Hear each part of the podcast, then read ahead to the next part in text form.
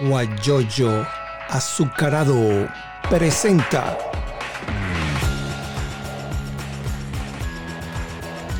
la noticia con Eleazar Benedetto.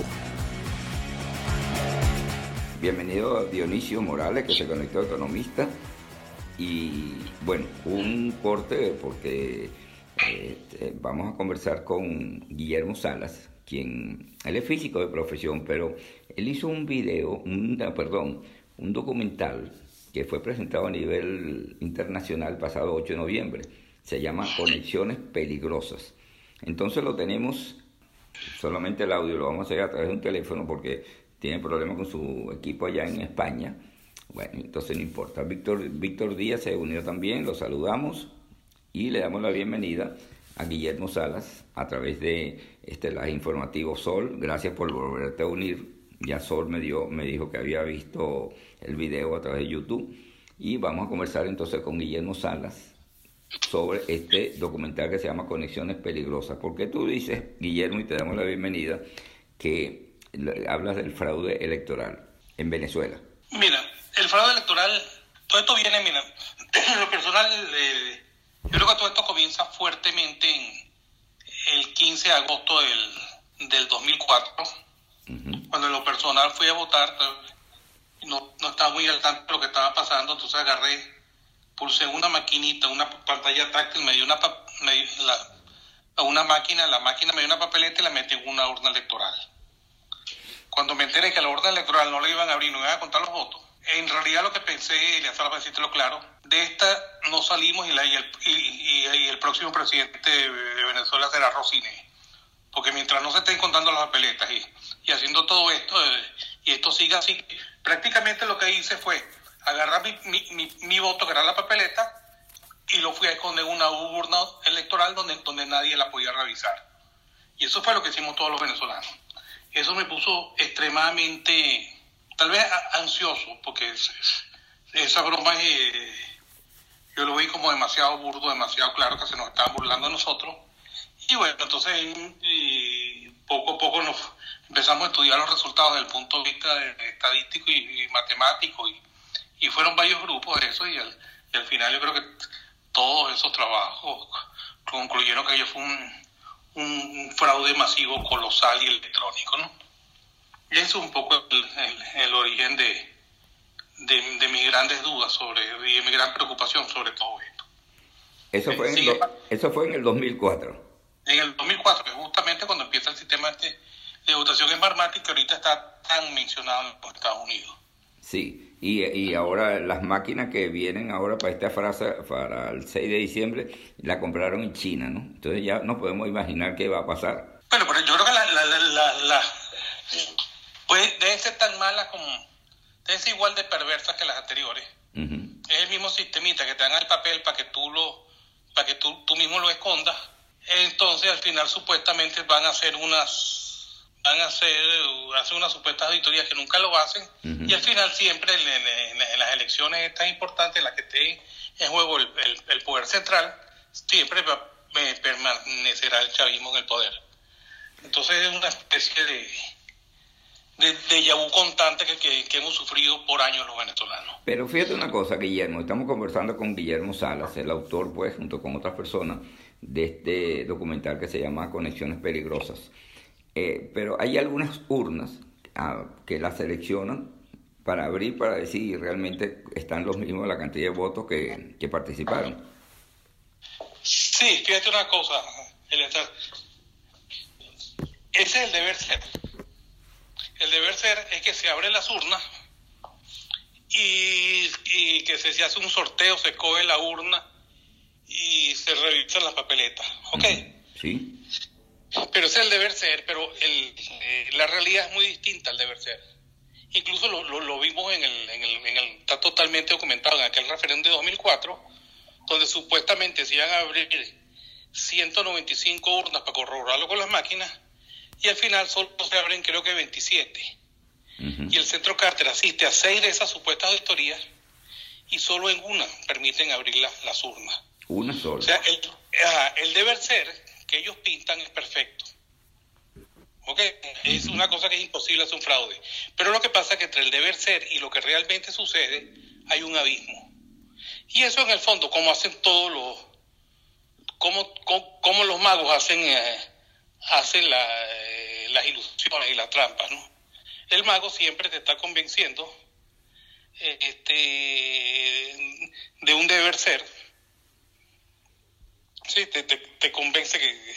Y siempre te distrae y, resulta que, que siempre el deber ser es una inmensa mentira. Y por eso parecen, logra sacar a, conejos del sombrero y, y, adivinar las cartas y todo eso.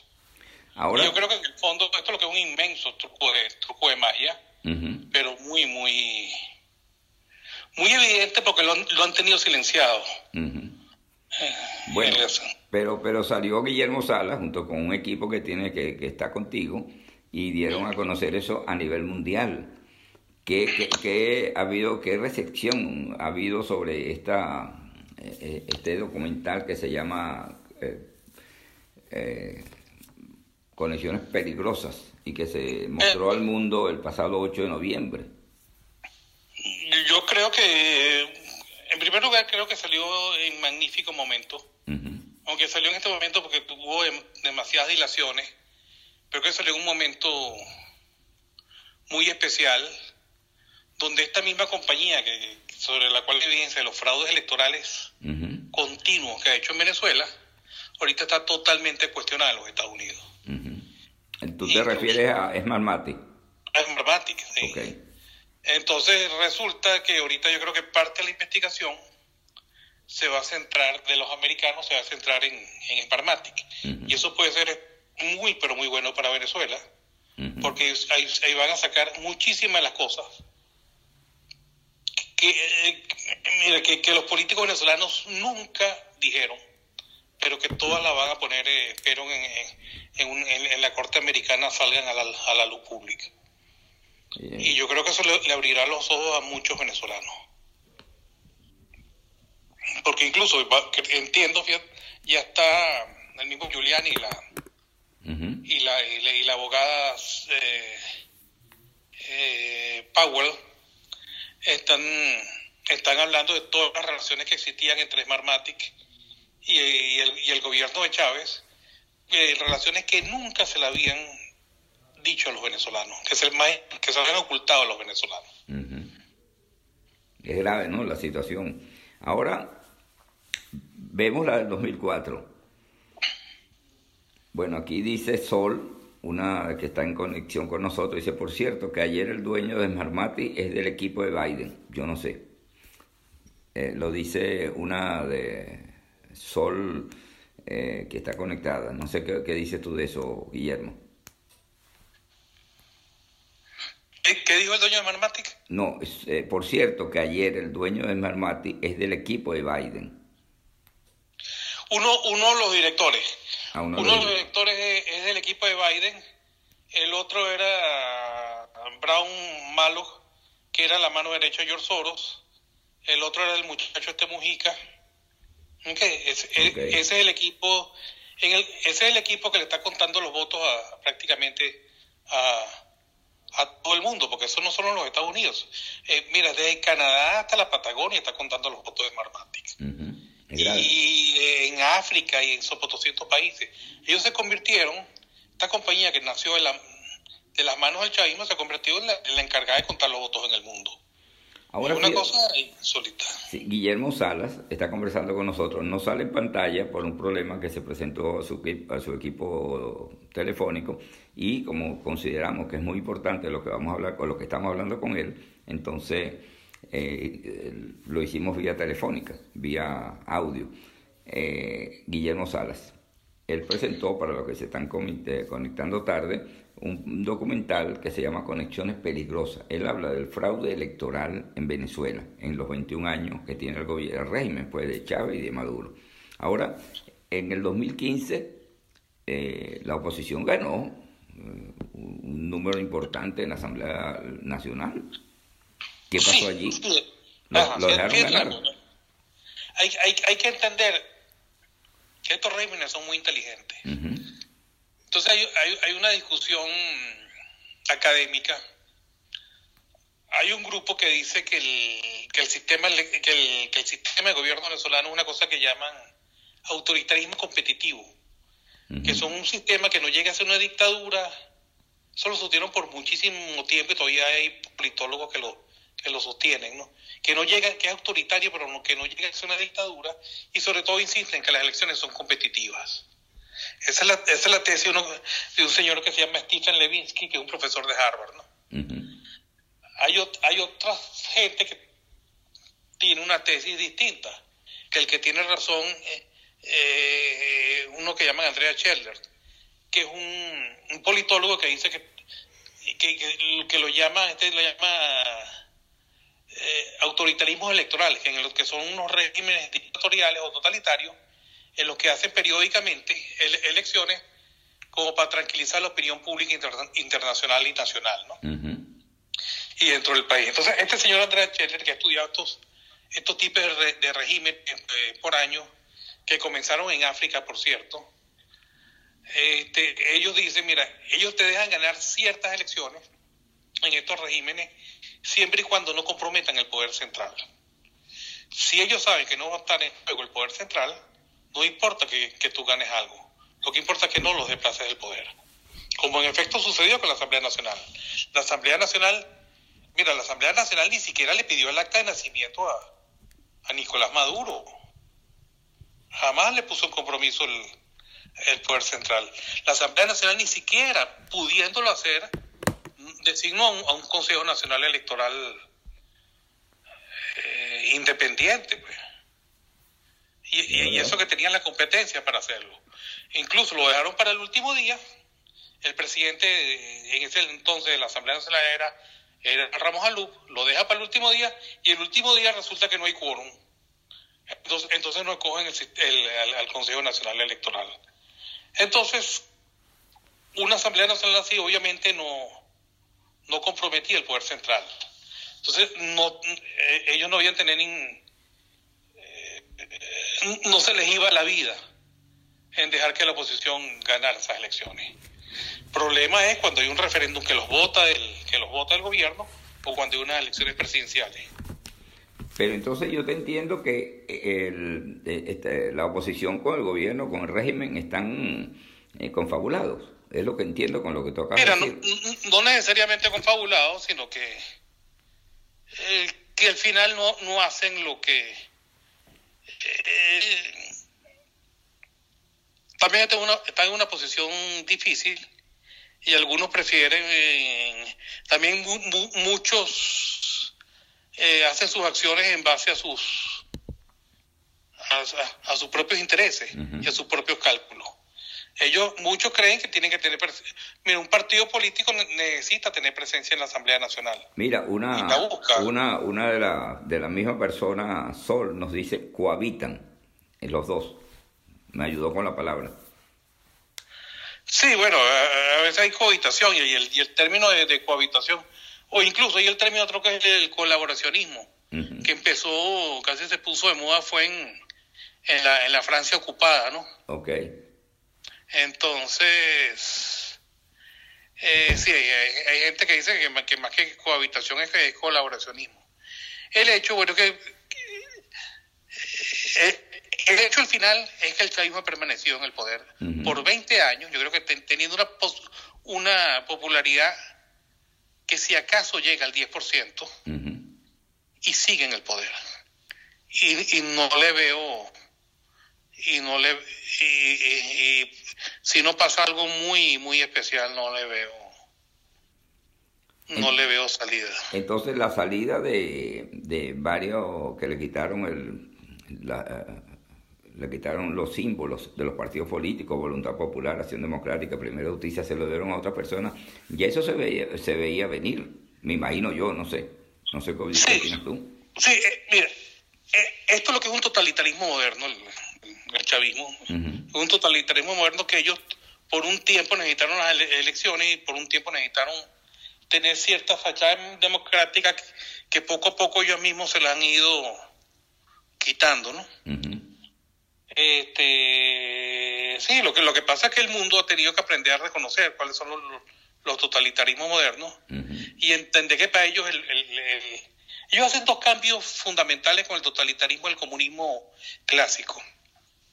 Ellos se dan cuenta que no, no necesitan el control absoluto, que era la, la tesis de Stalin y de, Lenin, ¿no? ellos, ellos toman la, las ideas de Antonio Gramsci y dicen, no, lo que importa no es tener el control total, lo que importa es tener el control hegemónico, ¿no? Si habían, eh, por lo menos en Oriente, allá en, Barcelona y Puerto La Cruz, prácticamente, bueno, uno que vivió un tiempo allí, prácticamente toda la radio y todo estaba manejado por el, por el chavismo. Y habían tres o cuatro estaciones de, de radio. Tres o cuatro de radio, si acaso, en, en, el, en, en el que se oía la, la otra versión. Entonces, no necesitaban quitar la otra versión, porque a, la gente lo que le llegaba a sus oídos, el, el, el, el 90, el 95% de la información que le llegaba es la que el gobierno quería que, o la que el régimen quería que le llegara. Entonces, poco a poco fueron teniendo controles hegemónicos sobre, sobre los medios, sobre todo.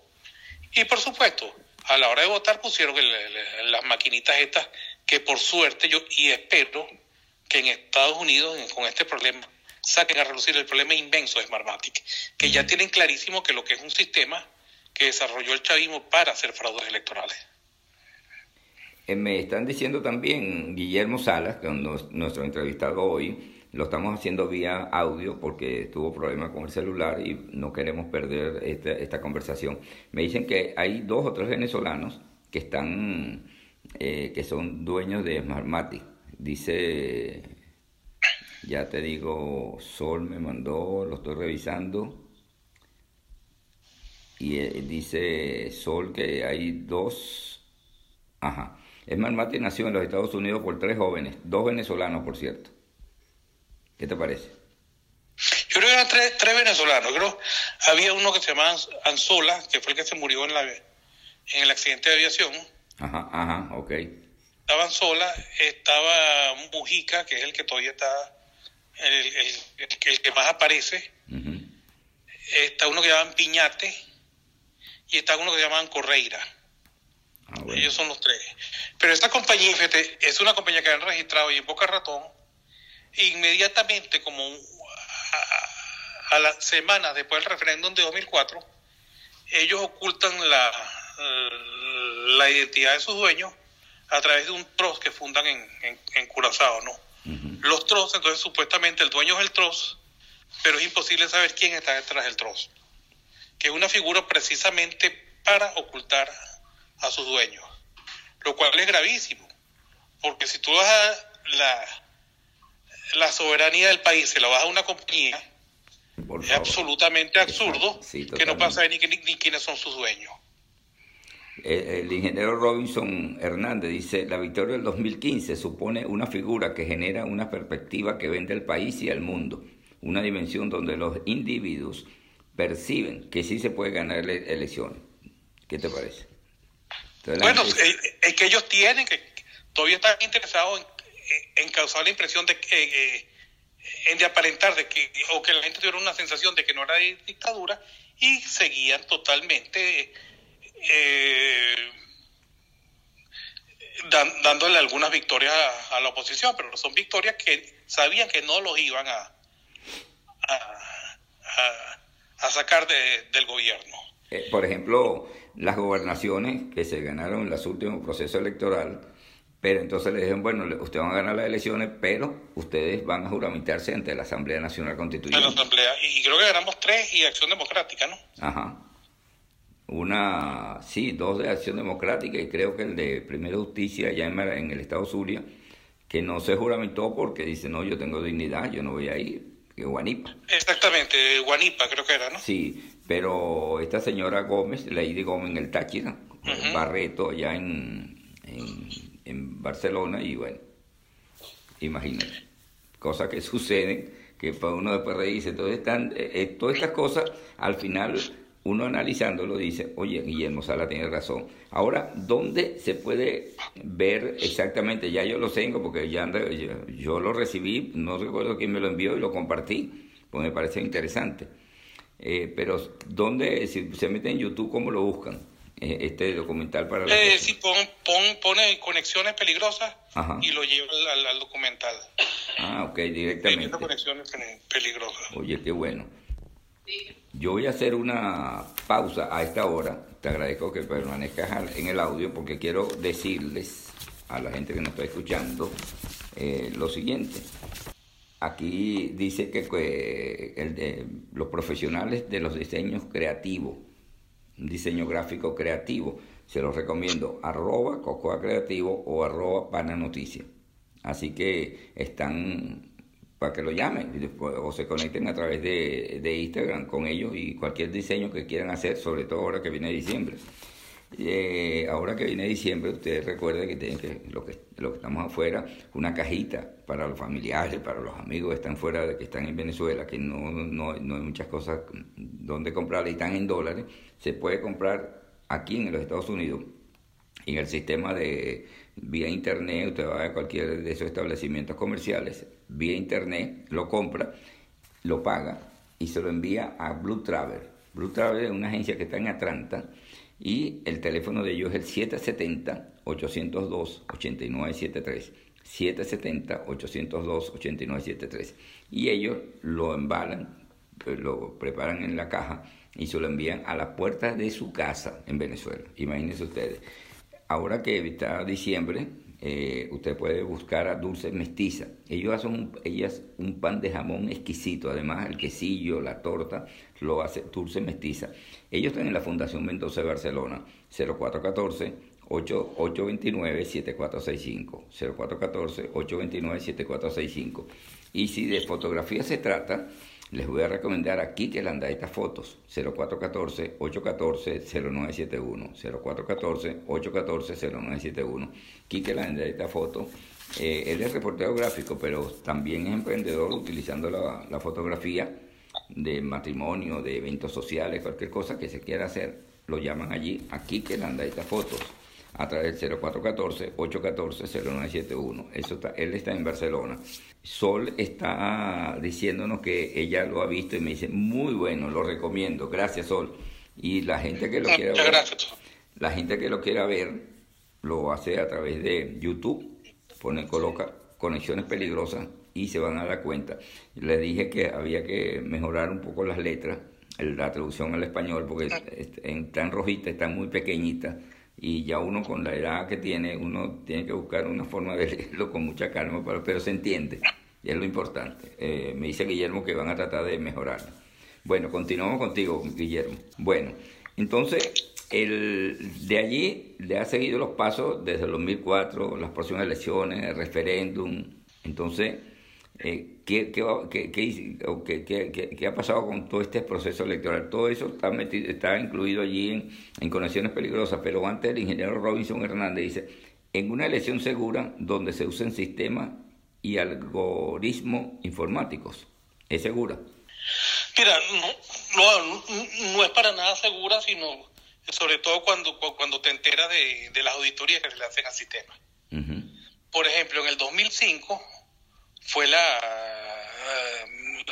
eh, la, la, Comunidad Europea, la, Unión Europea, fue observadora.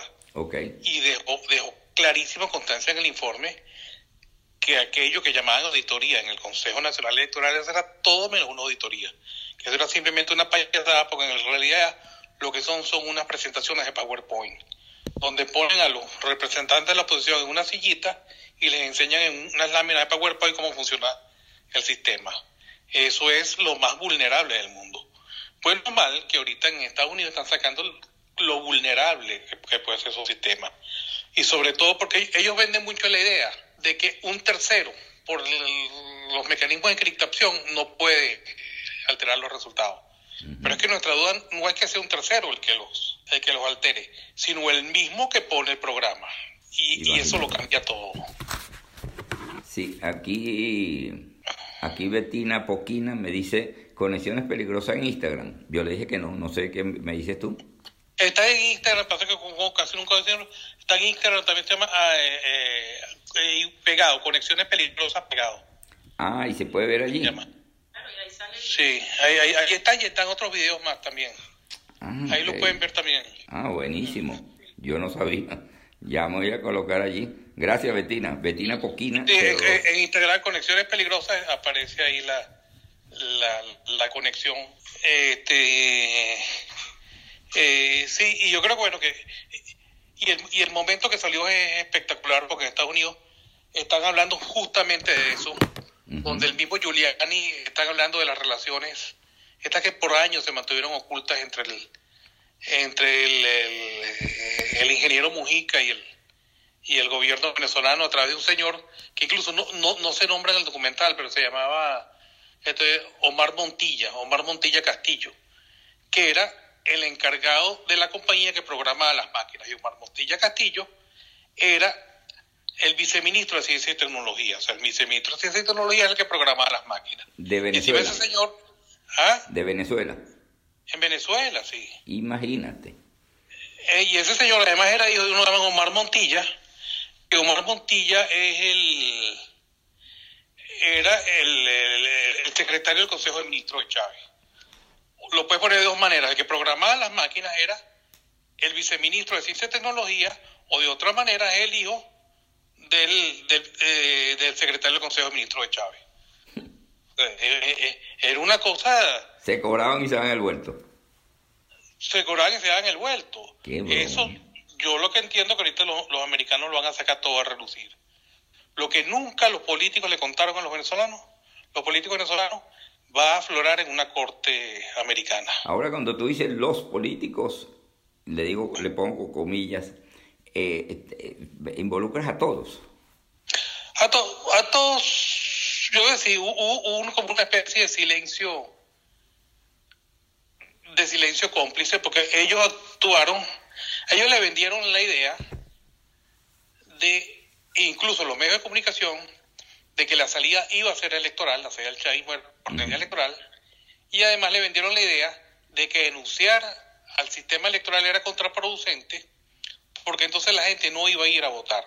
Mm. Producía tensión dentro de la fila de la, de la oposición, entonces que, que, en el fondo era eh, denunciar al, al CNE era un autogol.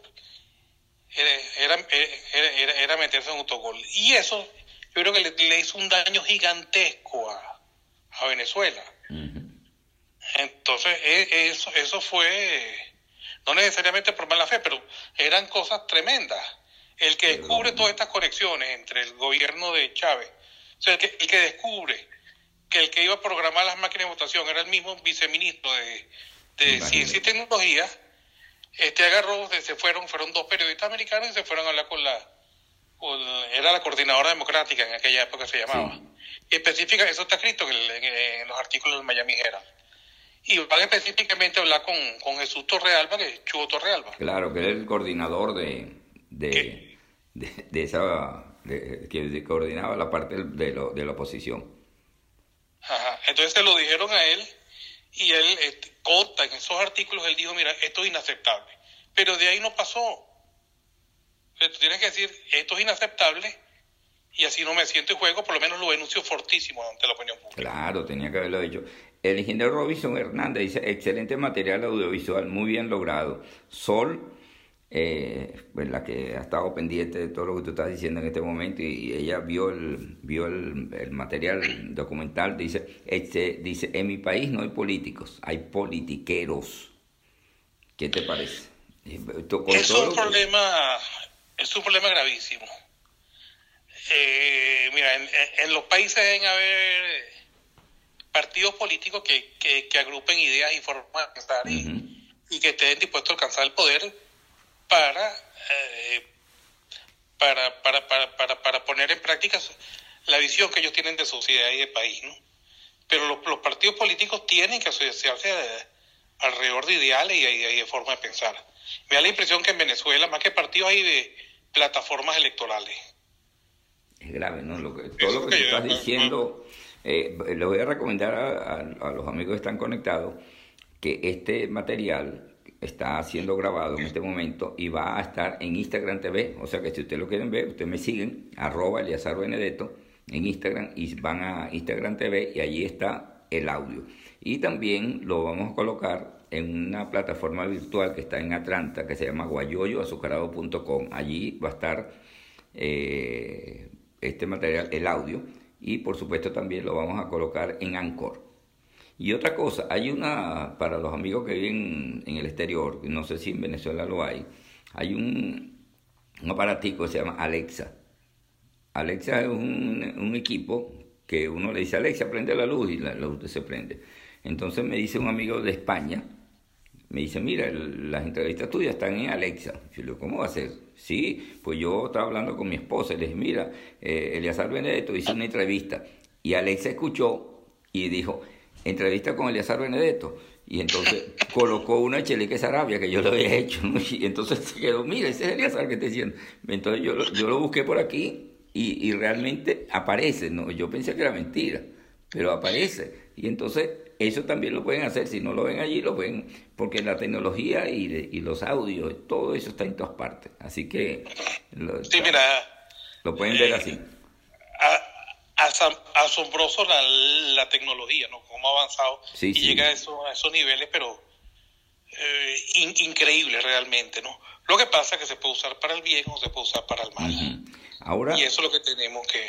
Ahora, Guillermo, eh, ¿cómo? Yo, entonces, el que está fuera del país dice, no, falta poco, la, el puro engaño, no, ya vamos a regresar, que estamos listos. Hay mucha gente que está en el, fuera del país, que están como yo, que están pendientes de ver a su familia. Yo tengo dos años por fuera, entonces eh, dice uno, eh, mira, si tú vienes aquí no vas a, no, no va a ser ni la más mínima imagen de lo que tú dejaste en Venezuela.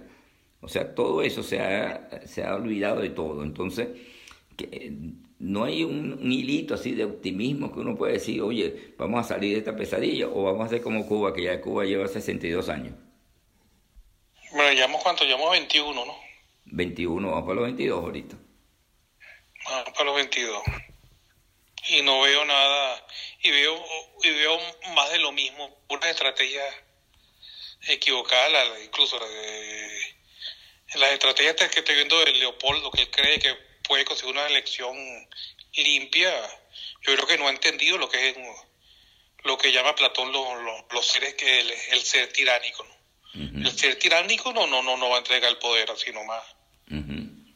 ¿Qué, sí. qué, ¿Qué, es lo que hay en Venezuela? En Venezuela es exactamente lo que hay una tiranía moderna que hace otro, pero en el fondo es la, la misma tiranía que, que escribieron los, los, griegos hace, hace más de dos mil años. Oye, tú me estás y, diciendo... y no, tú me dices todas esas cosas y se me pone aquí la, la mente aquí en la cabeza, le digo, cónchale, ¿cómo es posible? Eh, lo que tú acabas de decir que no se nombró el Consejo Nacional Electoral fue porque unos diputados del de Estado Zulia, creo que eran de un nuevo tiempo, no, no, no, no fueron al, a, no llegaron, dijeron, no, no llegaron, lo perdieron el avión, no llegaron a tiempo. Pasó sí, no, pero no fue solo eso, Ajá. sino que lo, lo dejaron para nombrar el último día que lo podían. Ajá, exacto. Ese fue el primer.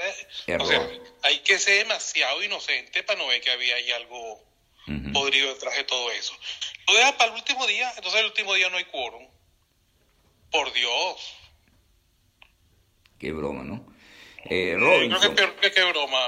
Sí, no, no, no, es, es una cosa seria yo que creo, uno yo ve... creo que, que, que, que, que empezó a tener malicia. Porque si no tenemos malicia, a los que no tienen malicia lo, lo someten por, por generaciones y generaciones. Sí, señor. Mira, pero ahora fíjate, ya estamos llegando al final. Eh, ¿Qué va a pasar con esta consulta electoral que se va a hacer en forma itinerante, presencial? Vamos a votar todos los que estamos afuera del país, los que están en el país. ¿Qué va a pasar con eso? Mira, en primer lugar, yo no sé cuánto va a ser la participación. Uh -huh. Yo tengo mis tremendas dudas sobre...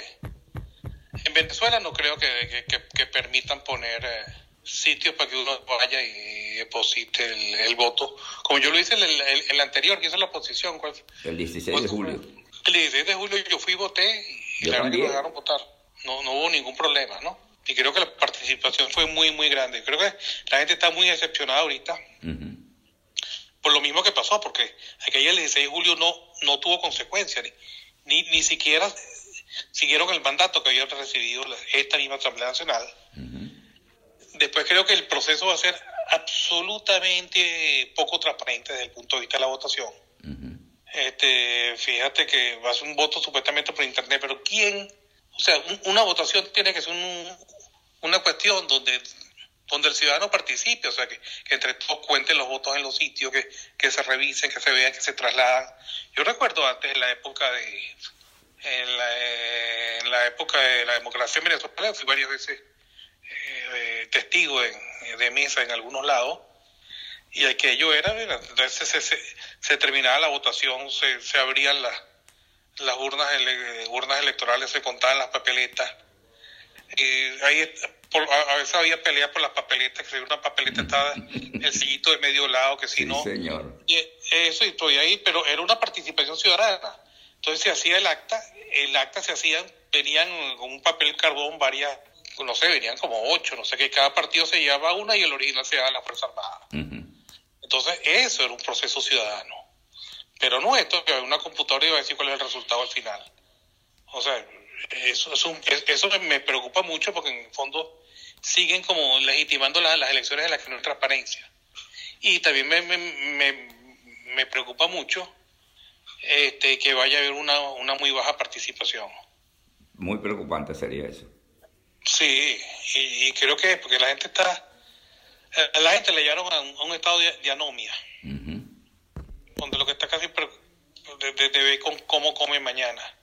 O come, como, come hoy. ¿Y cómo cocina? ¿Con leña? ¿O no hay gas? Y cocina con leña. ¿Y cómo cocina con leña? No, y pues llegamos, y eso era el país con mayor riqueza de América Latina. Era, lamentable. Ahorita eh, se quedaron enterradas en el, en el subsuelo. Sí, el ingeniero Robinson Hernández es un amigo, estudió en la UDO, en Suátegui, y se graduó en el estado Zulia, tengo entendido. Él está ahorita en la frontera del estado Zulia con Colombia, está de asesor universitario, y él me dice, a este invitado se le debe dar un programa eh, especial, qué buen nivel. El Robinson, lo que sucede es que teníamos previsto hacerlo, que saliera él eh, en pantalla. Bueno, vamos, a ver cómo hacemos uno y ponemos unas láminas y sí, un poco más de cosas. Sí, pero no. Déjame ver cómo, cómo, cómo, arreglo mi teléfono, porque mi teléfono también está bien en la última. Sí. Entonces. No, pero no, le quiero explicar que tú tuviste, eh, fuiste a la clínica, esas cosas, y entonces, bueno, por, por la responsabilidad que tienes tú, eh, saliste de la clínica, fuiste a, te instalaste en un sitio y pudiste hacer el, eh, pudimos hacer el programa. Sí. Eso, eso es lo que quiero decir, entonces, bueno.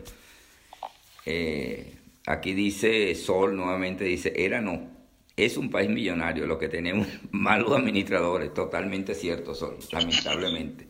Sol es venezolana, estuvo presa 50 días y logró salir por vía de Colombia y ahora está en Miami. Excelente mujer, la tuvimos aquí en una entrevista.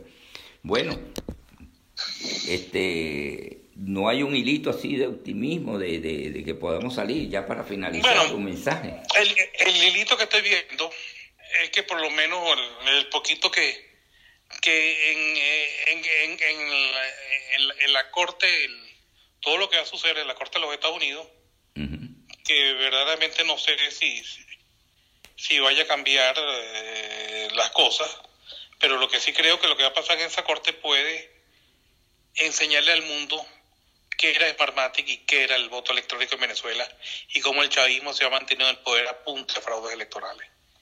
Y yo creo que eso por lo menos le abriría los ojos a muchos. ¿Ese Smartmatic tiene algo que ver con las elecciones en España, ya que tú estás en España? ¿Con las de España? Ajá, con el Smartmatic, ¿no se metió ahí también? No, fíjate lo que está diciendo Giuliani. Lo que está diciendo Giuliani, y no, no he visto pruebas de eso, pero lo dijo él, que debe, conocer algo. Ellos y que, ellos y que trazaban el trazaban la, la, votación, eh, trazaban por dónde iban los votos. Entonces que, lo, que los votos salían y pasaban por una compañía aquí que fue la que totalizó los votos en, en España, una, una compañía catalana que se llama algo así, SCYTL, algo así. Entonces, esa, pero no, aquí, aquí en Europa cuentan los votos en Bélgica. Ajá. Es más, cuenta los votos en Bélgica. Ah, bueno, imagínate. Bueno, no me queda sino darte las gracias y bueno, esperemos pues que tengamos, yo, yo, yo, yo por ejemplo, la, esperanza es lo último que pierdo. Yo pienso que puede haber algo. Sí, sí, no, mira, lo primero es no entrar en estado de anomia, combatir y, seguir combatiendo. Y yo creo, las tiranías no son eternas. Eso lo tenemos que tener presente y, a veces pasan cosas extremadamente inesperadas que, que le dan un vuelco a la situación tremenda. Sí. Y eso es un poco lo que creo que tenemos que, sí. apostar. Yo digo, por ejemplo, el muro de Berlín se cayó, lo tumbaron. Y de una forma asombrosa. Y yo, ojalá pudieras hablar con para que cuente ¿Con quién? cómo sorpresivamente y casi por eso fue casi un error que hubo entre la comunicación entre la eh, un mensaje mal dado y provocó todo, toda la caída del muro de Berlín. Ok, pero me dijiste que ojalá yo pudiera hablar con quién, que no escuché. No, llaman George Eichhoff, George Eichhoff. ¿Habla español? bueno, te puedo dar incluso él, fue el que fundó la, el que, el que promovió la, la MUT en Venezuela. Ajá. Ah, bueno, si tienes el número y el nombre completo me lo pasas al privado y, y lo llamo. sí, sí, perfecto. Me haces el lobby y le dice que yo lo voy a llamar. Déjame ver si lo consigo, por lo menos su dirección de, de Instagram. De email siempre lo veo. Sí. Y él quedó, él es alemán, pero quedó muy, muy, muy pegado a Venezuela. Robinson Hernández dice, saludos, gracias Eleazar y al invitado por sacarme un rato de la teoría del shock. Pues es verdad, pues yo, yo, yo tengo esperanza. Yo ojalá que todo salga como uno piensa en algún momento. Si todo ha pasado en, en Alemania. Sí, mira, hay, hay, otra cosa, un poquito de... Él está en un equilibrio inestable, el régimen. Está un régimen allí y el 90% de los venezolanos lo detesta o el 95% de los venezolanos lo detesta y el 95% del mundo lo detesta. Entonces tampoco las tiene fácil. Ok, eso es una buena esperanza. Y lo otro bueno fue decirle, aclarar al mundo, esto siempre fue una, más que una dictadura, fue un totalitarismo programado que lo hicieron. Está bien. Lo primero es contarle al mundo la verdad y para que nos ayuden. Claro. No, y esa ayuda que tú hiciste con ese documental, Xiomara Landaeta, que se acaba de unir, la bienvenida es venezolana. Eh, Xiomara, este, estamos conversando con Guillermo Salas, él es físico de profesión, pero él es el autor, junto con un equipo, de un documental que se presentó a nivel mundial el pasado 8 de noviembre y lo puedes conseguir en Instagram, pegado todo, Conexiones Peligrosas, o en YouTube, y habla del fraude electoral en Venezuela durante estos 21 años. Así que recomiendo que lo, que lo veas. Yo creo que lo pasé al grupo donde estamos nosotros. Pero de todas maneras, es interesante. Bueno, eh, no hay más nada que decir, sino, como dice Sol, fe y esperanza y mucha fortaleza, le agregaría yo. Si tienes algo más que decir. No, no, no, eh, muchas gracias, estamos, estamos bueno, muy agradecidos con esta invitación. Muchas gracias a ti. Y, y para adelante y y a luchar para salir de esto. Ok, gracias Guillermo por este contacto telefónico, pero en otra oportunidad lo haremos. Sí, con, voy, sí, voy a ver cómo si me consigo un teléfono mejor. Ok, okay. encantado. Bueno, dale, gracias. Bueno, estábamos conversando con Guillermo Salas. Guillermo Salas, como les dije, físico de profesión, pero dirige un equipo interesantísimo que, que, que produjo ese documental que se llama conexiones peligrosas. Así que Betina también nos dice que eh, conexiones peligrosas es eh, pegado todo en Instagram. Ahí lo puede ver también. Sol, gracias, dice, gracias al invitado por su esfuerzo y que la verdad, y que la verdad, aunque duele, es la verdad, es verdad. Esto jamás se había desnudado de esa manera. Un saludo, ojalá vuelva.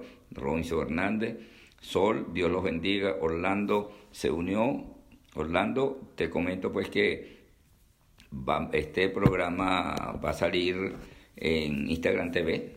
Me sigue en Instagram, arroba y en Instagram TV está el programa completo, ya que te conectaste tarde, pero muy interesante este documental que se llama Conexiones Peligrosas. Benefamilia también se unió, muchos saludos y recuerden, pueden verlo a través de Instagram TV, a través de mi Instagram. Y si no, Posteriormente lo vamos a, sacar mañana pasado o esta tarde mismo a través de una de una plataforma virtual que está ya en, en, Atlanta que se llama guayoyoazucarado.com. Mi nombre es Eleazar Benedetto Gómez. Mañana vamos a hablar con Enrique Salas Romer, el que fue gobernador del estado de Carabobo, sí, ese mismo, Enrique Salas Romer, a propósito de un libro que él escribió y que está dando la vuelta al mundo, muy interesante. Pendiente entonces mañana con Enrique Salas Romer. Buenos días y que lo sigan pasando bien. Guayoyo azucarado presentó la noticia con Eleazar Benedetto.